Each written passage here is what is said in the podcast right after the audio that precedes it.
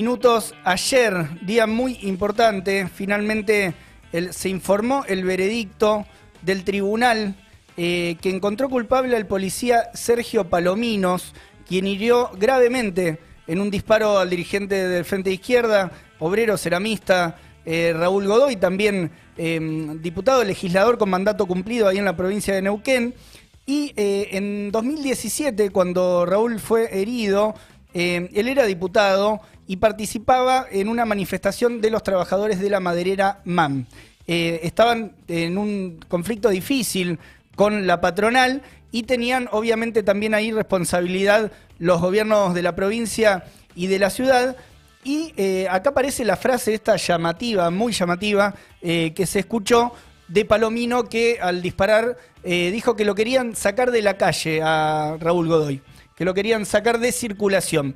Eh, así que bueno, para ver también las novedades después de este veredicto, estamos en comunicación directamente con Raúl Godoy desde Neuquén. Buenos días Raúl, ¿cómo estás? Leo y Tomás, acá te saludamos. Hola, buenos días, Leo, Tomás, y a todo el equipo. ¿Cómo están? Bien. Bien, Raúl. Gracias por hacerte un tiempo ahí. No sé si me escuchas. Sí, perfecto. Te, escuchamos con un poco de delay nomás, pero te hacemos directamente las preguntas y eh, gracias por, comunicarte ahí desde, desde la fábrica, desde Facimpat, desde la ex Sanón. Em, bueno, está, estuvo el veredicto ayer, un veredicto muy importante. ¿Cómo fue el proceso ahí en el, en el juicio, las audiencias previas y con qué, con qué visión te quedaste después de este anuncio?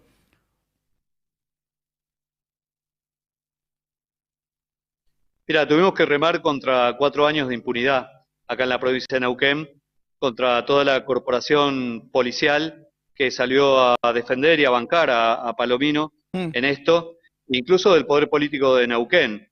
Claramente este atentado que yo recibí en el marco de un desalojo a los obreros madereros de MAM, eh, cuando yo llegué, era, bueno, era diputado, eh, se habían llevado a cinco trabajadores detenidos, no decían a dónde, yo me apersoné en el lugar, pedí hablar con el jefe del operativo, este, fui recibido a los empujones.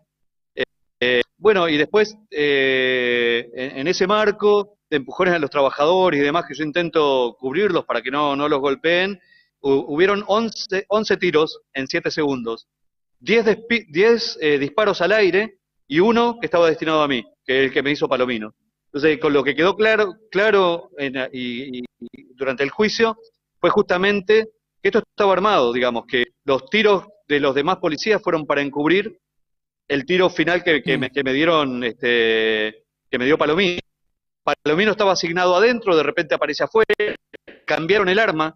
Él tenía, según los registros de la policía, tenía un arma registrada con el cual había entrado y cuando salió la, la cambió y eso es lo que dijeron que no pudieron dar explicaciones de por qué, pero le habían cambiado el arma en el camino. Es decir, toda una serie de circunstancias que hacen a que esto fue con, total premeditación y que era un tiro destinado a mí, claramente.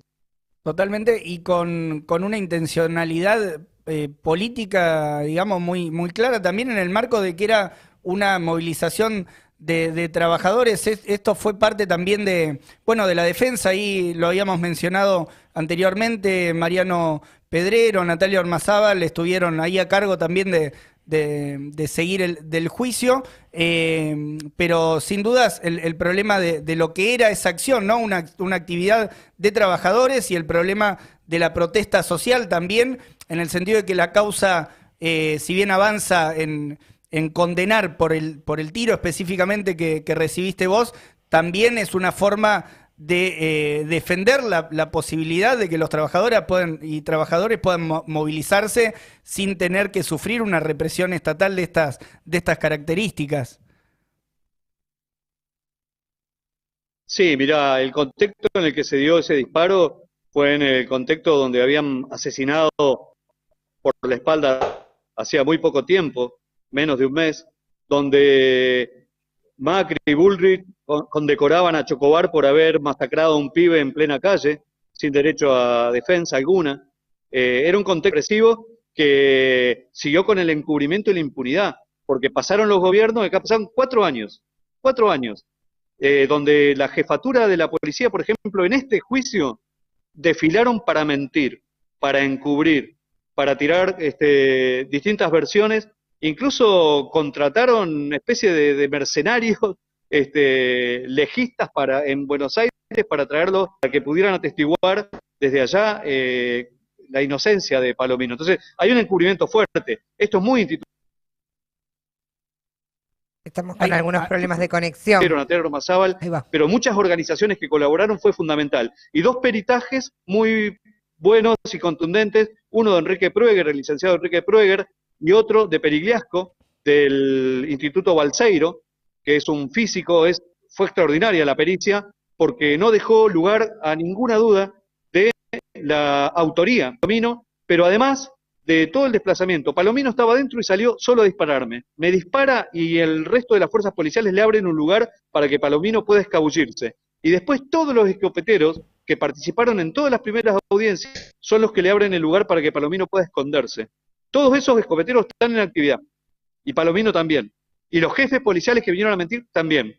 Entonces, y, el encubrimiento político que hubo por parte de funcionarios del Movimiento Popular Neuquino fue brutal, porque ante esto, por ejemplo, en la legislatura eh, se presentaron proyectos para exigir justicia y el MPN los bloqueó. Y Claudio Domínguez, anoten este nombre, que después fue miembro del Consejo de la Magistratura acá en Neuquén, fue el vocero del el encubrimiento político, porque dijo, estuvo bien que le hayan disparado, Godoy se lo merece, eh, yo me solidarizo con el policía.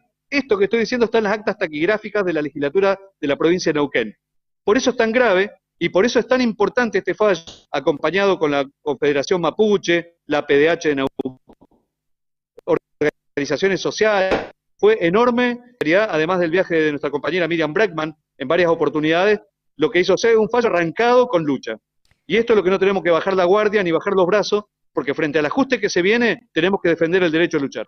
Raúl, vos recién mencionabas que ahí había un apoyo hacia el policía, pero también hubo un gran apoyo hacia vos de, toda la comunidad neuquina. ¿Cómo recibiste eso? Eh, porque además es, es un fallo contra el avance de la impunidad, como venís diciendo en distintas entrevistas. Sí, mirá, yo creo que eh, se puso en valor mucho la, necesidad de poder, eh, el derecho a la lucha, el derecho a defenderse. Acá todo el tiempo, ahora mismo hay dos conflictos muy fuertes acá en la Patagonia, uno acá muy cerquita en Tratayén, una comunidad mapuche que también está siendo hostigada, están los grupos especiales nuevamente rodeando a una comunidad, y también acá en el Bolsón, digamos, hay una comunidad que está siendo amedrentada, digamos, hay un riesgo permanente y concreto represivo. Entonces, el derecho a luchar, el derecho a la protesta, incluso la denuncia de estos casos de gatillo fácil, de estos casos donde a la policía te pueden disparar, matar y le dan impunidad, ¿no? Lo encubren, le dan impunidad. Es tan importante este, sacarlos a la luz, denunciarlos y que no se deje. Tenemos el derecho más elemental que tenemos todos, cada persona y todos los laburantes en particular, es el derecho a pelear por, por, por lo nuestro, ¿no? Nada se ha conseguido sin lucha. Entonces, eh, ese derecho es elemental, hay que defenderlo como de lugar y en este sentido valorar el amplio arco de organizaciones políticas, como decía antes, de derechos humanos y sindicales que fueron solidarios con esta cosa. Si no hubiese sido así, estos fallos se arrancan en la, en, la, calle y se arrancan con la movilización. El laburo de nuestros abogados fue impecable. Mariano Pedrero, Natalia Ormazábal, las pericias, impresionante. Pero si no hubiese habido movilización, por ejemplo, el día del fallo, para contarle, pararon tres fábricas acá en el parque industrial. Paró Sanón, paró Cerámica Neuquén y pararon las obreras textiles para movilizarse hasta, el juzgado. Eh, vinieron de la Confederación Mapuche, vino el MTD, el FOL, el Polo Obrero, el MST, el Partido Obrero, bueno, compañero y compañero del PTS, pero fue un, arco amplísimo eh, para exigir justicia. O sea, la organización vale. Y este sentido es la convocatoria. Hay que organizarse.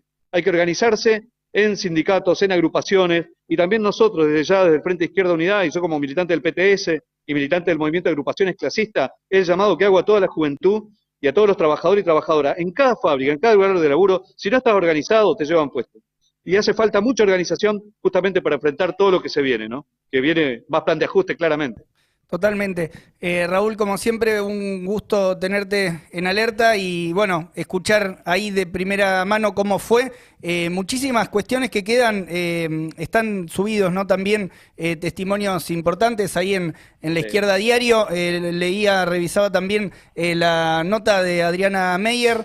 al respecto del juicio y bueno, para todos los que quieran profundizar, porque también es una escuela, digamos, eh, de lucha de cómo eh, en este caso se logró eh, condenar a este, a este policía por, por la actitud totalmente deplorable que tuvieron respecto de tu persona y respecto de todos los que, los que luchan también ahí en la provincia. Te agradecemos mucho por, por tu tiempo y por salir de vuelta ahí desde, desde, la, desde desde la Exanon. Bueno, les mando un abrazo grande y un saludo bueno, a toda la gente que, se solidarizó, que acompañó. Y bueno, porque la lucha continúa. Les mando un abrazo muy grande a todos. Gracias. Chao, Raúl. Chao, Raúl. Abrazo grande. Pasaba Raúl.